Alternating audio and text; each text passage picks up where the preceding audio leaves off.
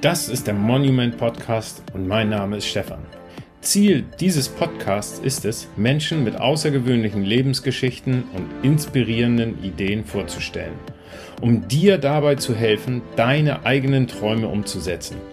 Inspirierende Geschichten von Menschen aus der ganzen Welt helfen uns dabei, unser eigenes Potenzial zu entdecken und zu verwirklichen. Wir schreiben mit dir Geschichte, die Geschichte unseres Lebens.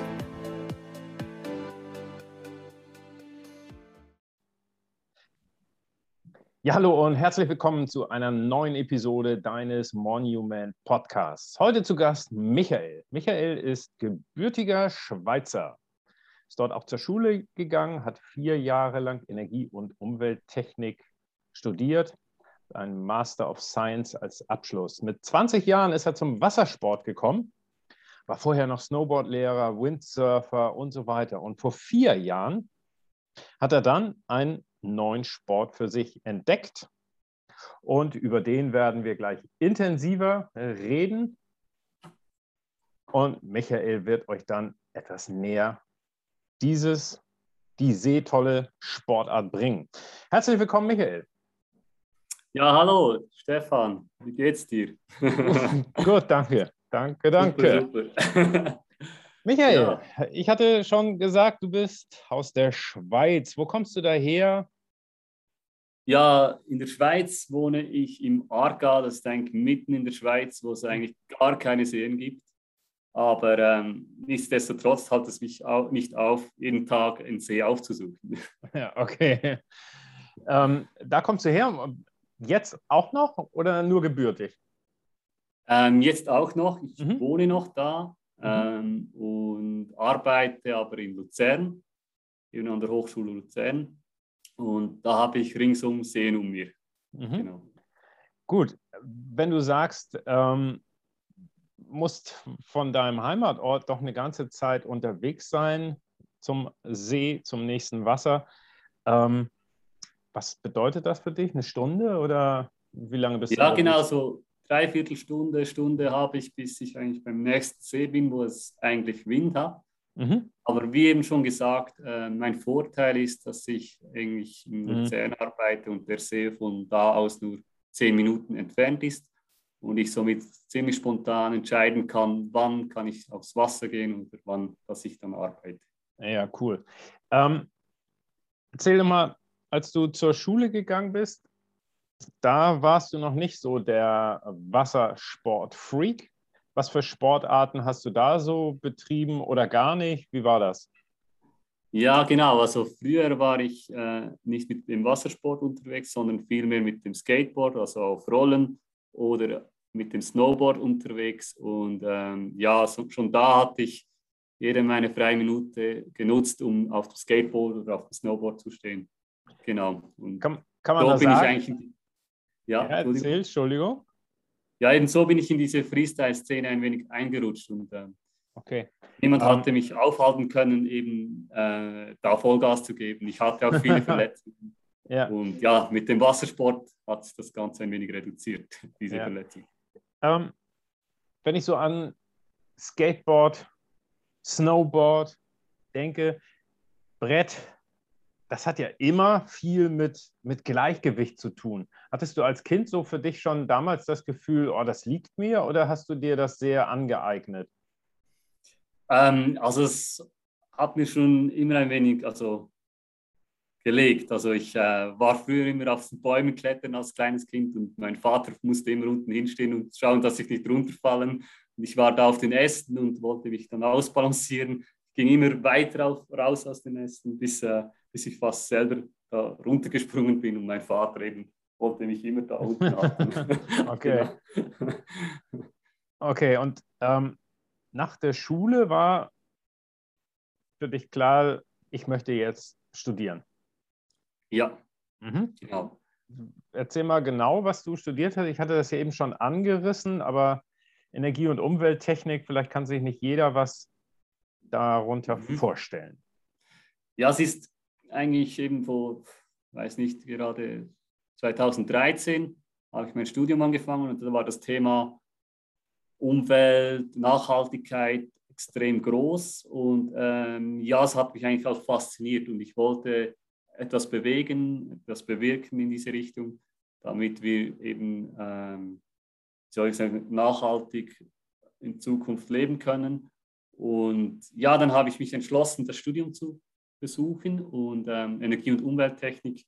Da geht es eben vor allem, wie bringt man die Wirtschaft schlussendlich auch in Einklang mit äh, der Natur, also der Energie, der Nachhaltigkeit äh, und äh, dass wir da wenig möglich brauchen, eben auch grüne Ressourcen nutzen etc. Und ähm, ja, danach ähm, habe ich mich da vertieft in Gebäudetechnik und habe mich dann entschlossen, noch den Master in diesem Bereich zu machen, wo, wo ich jetzt eben hier an der Hochschule Luzern als Energieingenieur oder Gebäudeingenieur arbeite. Mhm. Okay. Ähm, du hattest im Vorgespräch gesagt, du bist mit ungefähr 20 Jahren mhm. zum Wassersport gekommen. Womit hat das begonnen? Und äh, wann hast du so für dich festgestellt, wow, das ist es jetzt?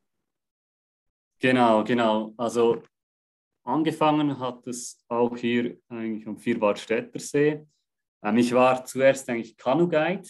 Ich hatte äh, Leute supportet beim Kanufahren oder wir waren mit Kindern unterwegs mit dem Floß. Und dort, wo ich dann gearbeitet habe, die hatten auch Windsurfmaterial. Mhm. Und ich konnte das für mich ausleihen, das Ganze. Und, ähm, und seit ich das erste Mal da auf dem Wasser war mit dem Wind, hat es mich wirklich in den Bann gezogen.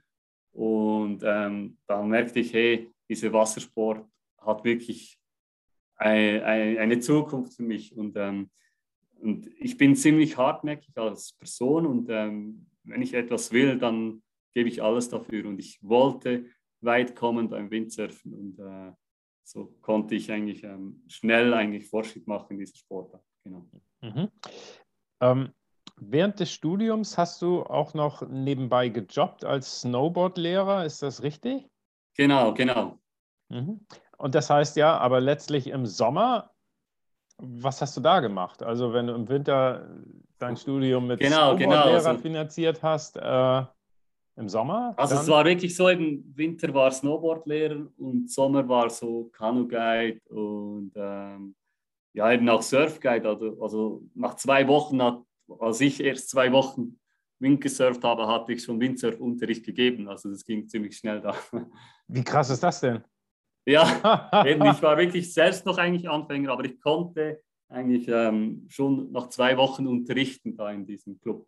Und ähm, ja, es, es, ging ziemlich schnell und ähm, ja, meine Schüler waren erfolgreich und äh, weil ich eben so nahe schon dran war, mit, mit dem Start, dass ich das super vermitteln konnte. Wow.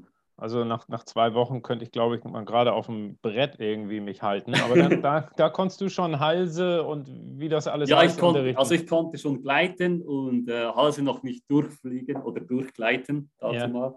Ähm, ja, aber eben hochziehen, geradeaus fahren, wenden, abfallen, hochfahren, das war kein Problem. Mhm. Wie ist denn das? Also wir hier oben im Norden, ich komme ja aus Norddeutschland, äh, haben ständig wirklich guten Wind. Bekannter von mhm. mir, der fährt äh, am Wochenende dann mal schnell an die Nordsee und äh, surft da anderthalb Stunden und dann fährt er wieder nach Hause bei Windstärke 5 oder so.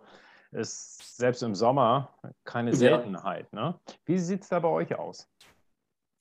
Ja, bei uns in der Schweiz ist es auch ein wenig so. Also wir haben oft Wind, aber oft schwachen Wind. Also mhm. da sind wir vielleicht mit 4 Beaufort, also vielleicht 30 km/h maximal mhm. äh, unterwegs. Also der Wind war ist maximal 30 km/h.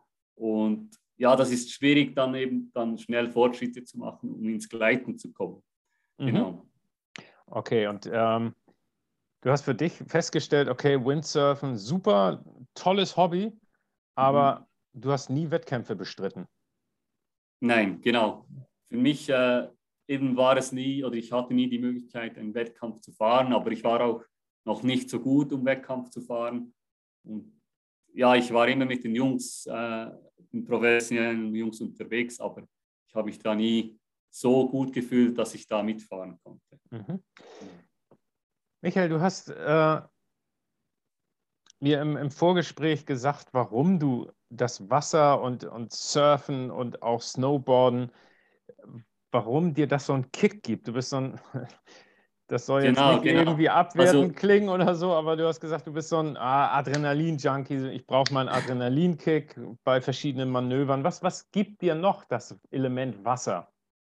Ja, das Element Wasser für mich ist auch die Verbindung zur Natur. Und ähm, ich glaube, das ist für mich etwas sehr Wichtiges, dass ich draußen sein kann und die Freiheit ein bisschen genießen auf dem Wasser. Und das ist nicht nur eben eine, ein Hobby, sondern eben eine Leidenschaft oder ein, ja, einfach ein Gefühl, das unbeschreiblich ist, da draußen zu sein. Und ähm, es gibt mhm. wirklich ein Gefühl von Freiheit und äh, Lebenseinstellung, wo ich habe für mich, genau. Mhm. Ist das auch so? Also ich, ich bin kein, kein Surfer. Ich habe mal ein paar Surfkurse gemacht, äh, habe aber nie so den, den Kick daran empfunden. Ich bin mehr der, der Rennradfahrer und äh, ist das für dich auch so, wenn du draußen in der Natur bist, auf dem Wasser und es geht ein schöner Wind und du stehst da auf dem Brett, dass so diese Freiheit für dich entsteht und auch das Gefühl der, der Leichtigkeit und auch der Leere im Kopf? Weil einmal so einfach ohne sich Gedanken zu machen als Mensch, was passiert morgen, was passiert übermorgen, wohin fahre ich im nächsten Urlaub und wie kann ich meine nächste Rechnung bezahlen und was für Gedanken wir uns mhm. immer machen. Ja, das, das ist so bei mir, wenn ich auf dem Rennrad sitze. Kommt irgendwann diese Leere und du radelst nur noch daher und hast ja. den Kopf frei. Also extrem, wie du sagst, man, man vergisst eigentlich alles um sich und man ist so fokussiert auf, auf, äh, auf das Fahren, auf die Umwelt und ja, man vergisst, dass man eigentlich äh, ja, einen normalen Alltag noch hat, oder? Weil ja. es ist wie das Freiheitsgefühl und ähm, das ist wunderschön und ich liebe es, diese Freiheit dann zu teilen mit Freunden und äh, man sieht dann auch die Freude, dass, wo man äh, zeigt oder gegen, gegenseitig und äh, ja, das ist für mich etwas sehr Wichtiges, dass man das nicht nur für sich selbst macht, sondern dass man das auch teilen kann mit Freunden. Inwiefern ähm, kannst du das teilen? Äh, ihr, ihr, surft ja nicht zu zweit oder zu dritt nebeneinander und dann habt ihr Spaß daran oder so. Da ist doch mehr jeder für sich, oder? Ja, genau. Es ist schon eigentlich eine Sportart, wo jede Person alleine unterwegs ist. Aber ähm, ich wenn ich alleine gehe, ist das nicht dasselbe, wie ich, wenn ich zu zweit oder zu dritt gehe. Es ist, man teilt natürlich dann auch die Tricks, man, man lächelt sich an auf dem Wasser und gibt irgendwelche Feedbacks auf dem Wasser, dann sitzt man wieder mal zusammen hin okay. und redet über einen neuen Trick oder was man noch versuchen kann. Mhm. Und ähm, ja, das ist etwas Wunderschönes, wo man dann auch gerne auf dem Wasser teilt. Und sicherlich auch nachher auf dem Land, vielleicht mit einem Bier oder so.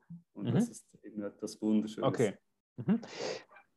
Ähm, Im Vorgespräch hattest du gesagt, vor vier Jahren hast du dann etwas Neues für dich entdeckt, aber natürlich auch mit Wasser verbunden. Genau. Wie heißt dieser Sport genau? Ich glaube, der ist noch so unbekannt, dass du vielleicht auch mal das Material beschreiben musst, ähm, mhm. weil das ist ja auch schon ein bisschen besonders, sag ich mal. Genau, genau. Also die Sportart, die neu gekommen ist, ist eben das Foilen, das Vollsport. Und ähm, ja, Vollsport, das kommt eigentlich vom Tragflügel eines Flugzeugs und jetzt hat man den Tragflügel nicht mehr auch in der Luft, sondern im Wasser. Und somit ähm, hilft es dir, dass der Tragflügel im Wasser fliegt und somit du wie schwerelos über das Wasser fahren kannst. Genau. Heißt das äh, nochmal ein bisschen genauer? Ähm, ich habe mir Bilder angeguckt. Das heißt, du stehst aber letztlich auf einem Brett mhm. und darunter hast du wie, wie ein Flugzeug. Genau. Und unter dem Brett. Unter dem Brett. Und das Brett schwebt ein bisschen in der Luft halt. Genau, genau. Das und, ist. Und ja. Äh, durch den Wind und durch das Segel hast du eben halt auf dieser kleinen Auflagefläche einen, einen schnelleren, stärkeren Vortrieb. Genau, genau. Also der Foil hilft eigentlich, dass wir bei wenig Wind jetzt fliegen können oder fahren können, mhm. wo es bei einer Finne viel mehr Wind braucht. Und jetzt können wir in der Schweizer in den Schweizer Seen, wo es eben schwachen Wind hat, schon flie äh, früh fliegen. Genau. Mhm. Und ähm, das ist ein Riesenvorteil in diesen Binnengewässern. Und ja, es hat ja angefangen, dass wir unsere Windsurfsegel, unsere Windsurfbretter so ummodelliert haben, dass wir eben ein Foil dran machen können und so eigentlich übers Wasser fahren. Und es kommt eigentlich alles vom Kitesport ein wenig. Die waren so die ersten, okay. die ein Foil so unter dem Brett hatten. Und ähm, ja, die haben das eigentlich vorgezeigt und wir dachten, hey, wir Windsurfer können das auch und haben es dann so versucht. Genau. Ähm, kann man denn unter ein normales Surfbrett so ein Foil anbringen oder ähm, ist das ein, ein gesondertes Brett mit diesem Foil? Genau, also zu Anfangszeiten war es ziemlich ein Basteln. Also wir haben unsere alten Surfbretter genommen, haben die Boxen rausgeschnitten und haben neue Boxen in, äh, in das Brett gemacht und mit äh, Carbon und Spachtelmasse zugespachtelt und waren so mal raus, bis dann auch mal ein Foil verloren ging auf dem Wasser, weil okay. ja, wir waren natürlich dazu noch nicht Profis beim Einbauen solcher Boxen.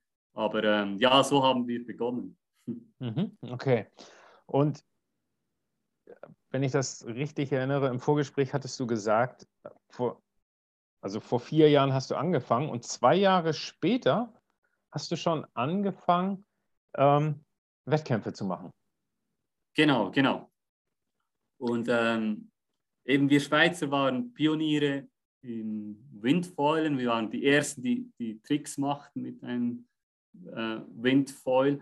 Und ja, ich war da mit ein, zwei Kollegen unterwegs und äh, wir hatten uns eben gegenseitig gepusht und ähm, da kam eben der eine Eventorganisator vom Engadin Wind und sagte, hey Jungs, komm, wir machen einen Wettkampf. Ich sehe diese Sportart groß werden und die haben uns motiviert, da teilzunehmen. Und ja, es war eine coole Sache mit den äh, Jungs da, den ersten Windfoil-Meisterschaft ähm, äh, teilzunehmen. Mhm. Ähm, wenn du sagst, ich kann schon bei wenig Wind schnell fahren oder auch durch die Luft fliegen, was, was darf ich mir da vorstellen? Ähm, kann man das in Metern messen, wie, wie hoch du dann in dem Augenblick über dem Wasser bist? Ist das ein Meter oder ist das eher, sind das eher zwei Meter? Ja, normalerweise ist es ungefähr einen halben Meter, so wo mhm. wir über Wasser sind. Also es ist nicht sehr hoch, aber ähm, schon ein wenig hoch, dass man das Gefühl hat, man ist weiter oben. Genau. Und was für, was für ähm, Manöver kann man da in der Luft dann machen? Weil das ist ja nicht hoch genug, um dann einen, mhm. einen Salto zu machen, so einen Überschlag oder so. Kann man, mhm. Was kann man da für, für Manöver? ja, das machen? Foil ist eben wie ein Katapult. Also man kann das wie ein wenig laden oder und indem man schneller wird, kann man es besser laden, das Foil, und dann kann man es durch Entlasten entladen. Also wie eine Harpune, die man aufzieht und dann mhm. entlädt und dann hat man die volle Spannung zum Tricks ähm, auch, äh, mit dem Segel zu machen. Genau. Okay, und dann gibt es dann äh, 360 oder was, was gibt es da? Genau, so? es gibt da ganz viele Unterschiede. Also zuerst haben wir so mit Carving-Tricks begonnen. Da haben wir so 360er um mhm. uns selbst gedreht und mit dem Foil im Wasser. Und oder wir haben dann Upwind 360er gemacht, Downwind 360er. Dann kamen dann die ersten Sprünge wie Flakka, das Ganze noch in der Luft zu drehen. Und ähm, ja, schlussendlich, bis wir die ersten Saltos mit den Foils gemacht haben, genau.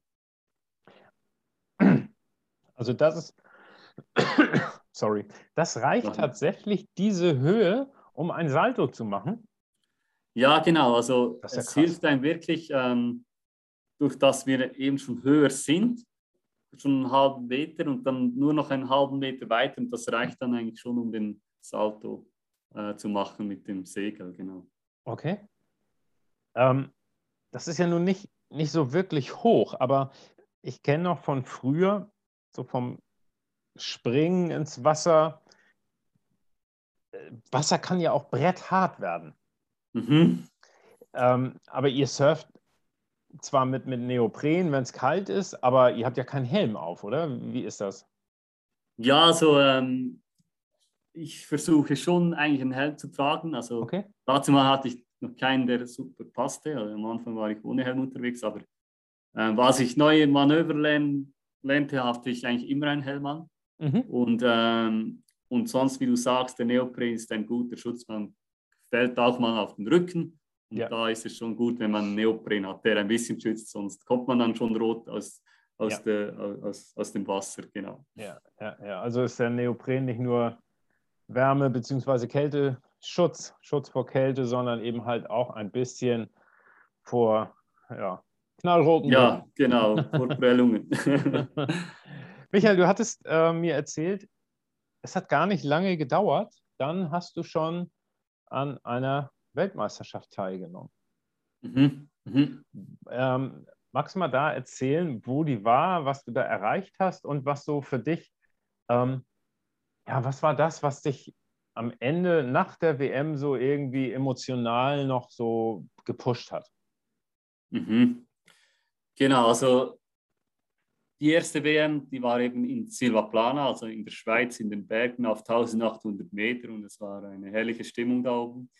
Ähm, ja, wir hatten da, waren da ungefähr 15 Teilnehmer und da gab es eine super Session eigentlich wo wir alle miteinander gefahren sind und äh, dabei wurden die besten drei dann gekürt und ich konnte da in der ersten WM eigentlich eben Top 3 fahren. Also ich war auf dem dritten Platz und habe mir da die Bronzemedaille verdient. Und für mich war es ein unbeschreibliches Gefühl, eben da teilzunehmen und eigentlich ein Pionier zu sein in dieser Sportart und ja, diese Freude dann mit einer Party abzuschließen.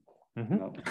ähm, wie darf ich mir das vorstellen? Also wenn da 15 Teilnehmer sind, fährt jeder Teilnehmer für sich und am Rand sitzen irgendwie Kampfrichter, wie beim Kunstturnen und wie bei anderen Sportarten, wo es eben halt beim Eiskunstlaufen und so weiter. Und die gucken sich das dann an und sagen, wow, das ist äh, Note 7 und der ist Note 8,4 und der kriegt die volle genau, 10 genau. oder wie ist das? Also es ist genau so. Also wir hatten drei Kampfrichter oder die Jurys waren zu dritt und ähm, wir hatten, glaube ich, so zwei Heats und ähm, dann hat man einen ersten Heat und dann kamen die Besten weiter und dann kam eigentlich schon der zweite Heat, wo eigentlich das Finale war. Eben bei dieser kleinen Anzahl von Teilnehmern ist es so möglich und ähm, genau da war es ein wenig eine Herausforderung für die Judge, oder, dass man alles sieht, aber ähm, Schlussendlich haben sie das gemeistert und wir hatten eigentlich eine längere Zeitspanne am Anfang,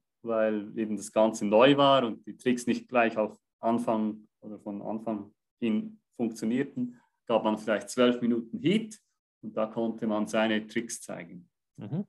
Gibt es da denn auch sowas wie ähm, vorgegebene Manöver, die jeder Teilnehmer machen muss? Als Vorgabe und dann hast du noch eigene Manöver, die du dir so ausgedacht hast und die geben dem Ganzen dann noch äh, die, die exquisite Note? Ja, also, ähm, da war es eigentlich freigegeben. Wir konnten machen, was wir wollten. Mhm. Man kannte natürlich die Manöver schon ein wenig vom Windsurfen und somit konnte man ein wenig Eindruck schaffen, welche Manöver sind eher schwierig oder einfach. Genau. Und so hatten sie dann Punkte verteilt auf die Manöver und die mit den besten Punktzahlen hatten dann gewonnen. Mhm. Ist das denn eine, eine Sportart, wo du glaubst, die hat äh, Potenzial und Zukunft?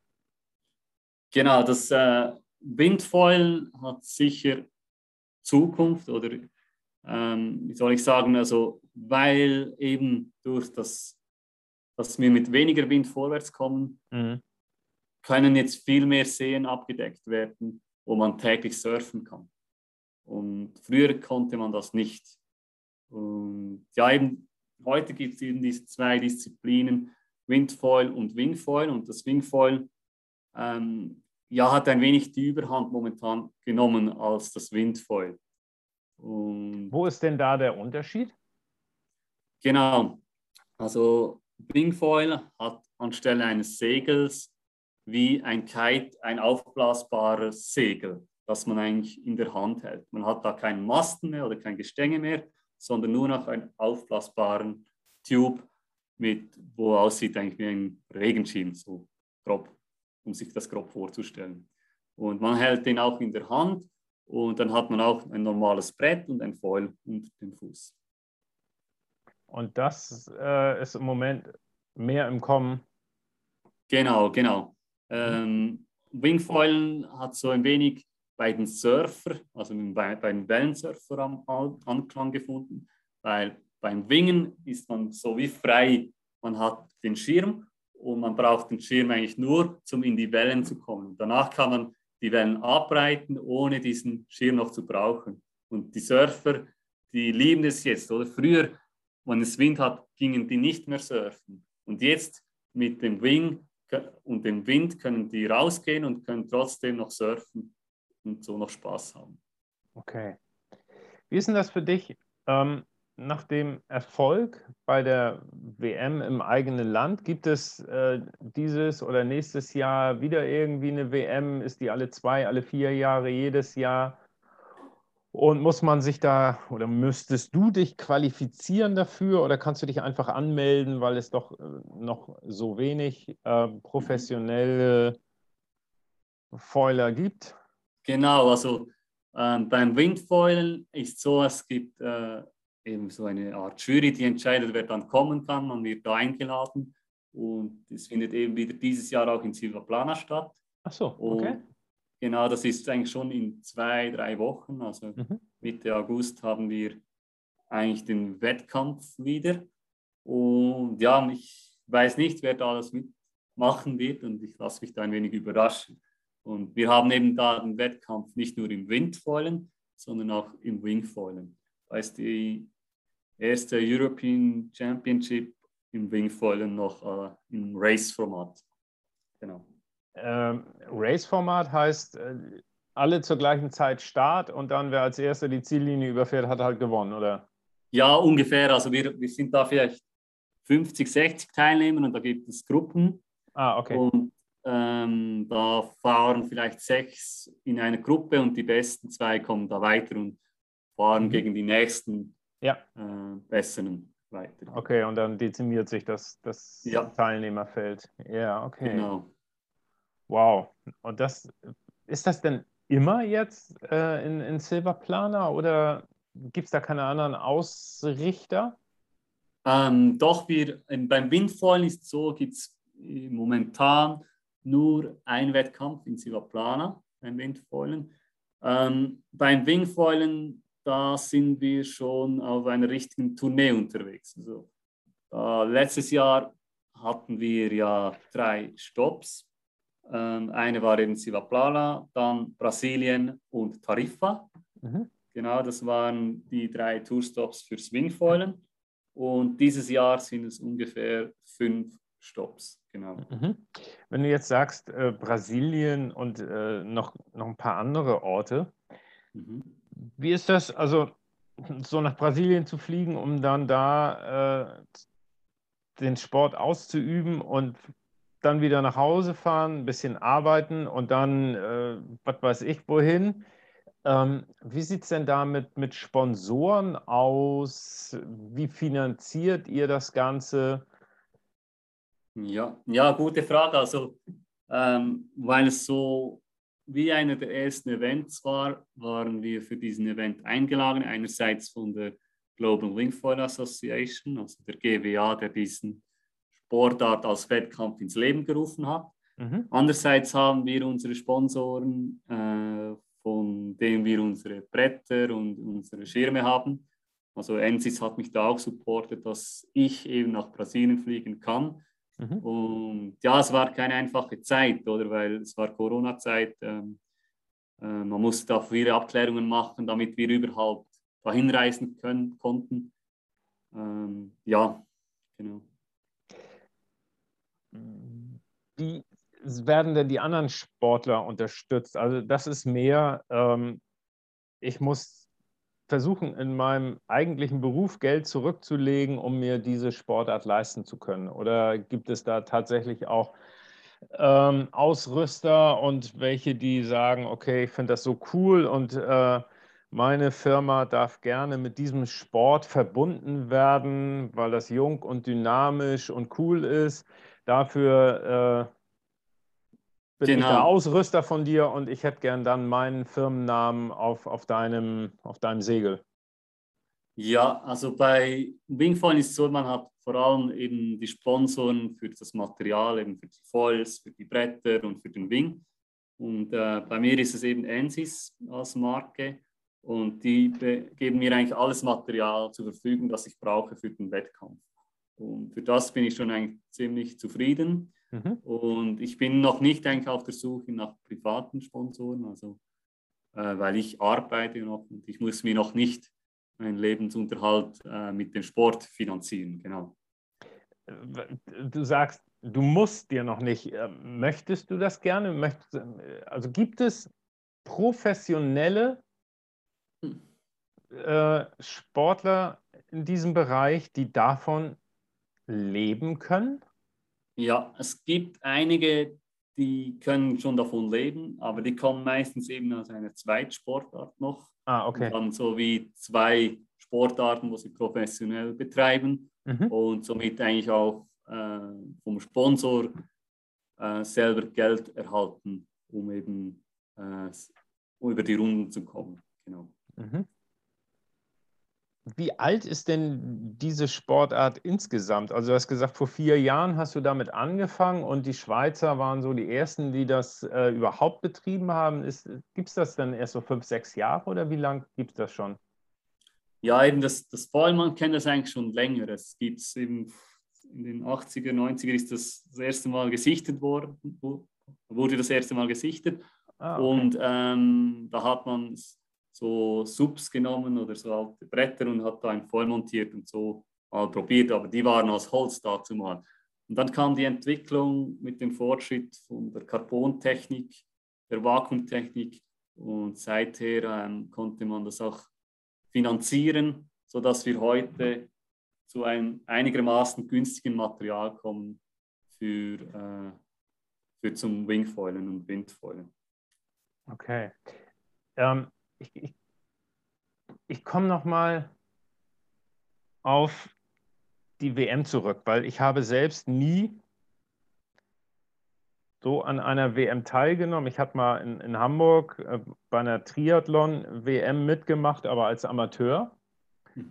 Und was, was ist so für dich das, was du daraus mitnimmst? So irgendwie die Drucksituation oder einfach nur mit gleichgesinnten Sportlern aus aller Herren Ländern zusammen zu sein und sich danach einfach freundschaftlich äh, zusammenzutun und einfach Spaß haben. Was ist so dein Antrieb?